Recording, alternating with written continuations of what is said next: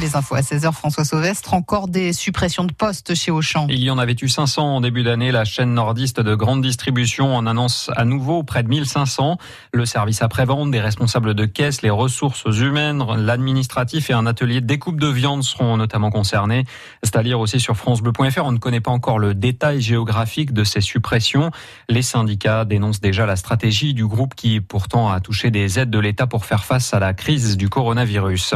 Le coup de pression des chasseurs à la veille de l'ouverture des journées parlementaires de la République en marche à Amiens. L'association des chasseurs de gibier d'eau des Trois-Vallées, l'une des plus importantes du département, demande à être reçue par des députés, voire par la ministre de l'écologie, Barbara Pompili. Elle sera là vendredi avec tout le gouvernement, sauf le Premier ministre.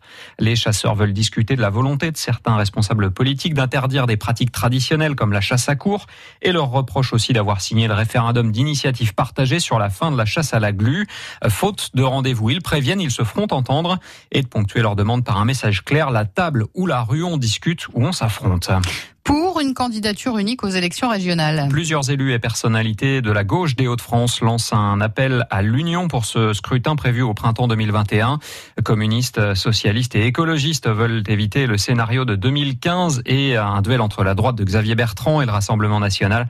Parmi les signataires samariens, on retrouve notamment le sénateur PS Christian Manable ou encore l'ex-président des jeunes socialistes laminois Benjamin Lucas. Sur les longues routes droites de la Nouvelle-Aquitaine, un homme seul est en tête de la 11e étape du Tour de France cycliste.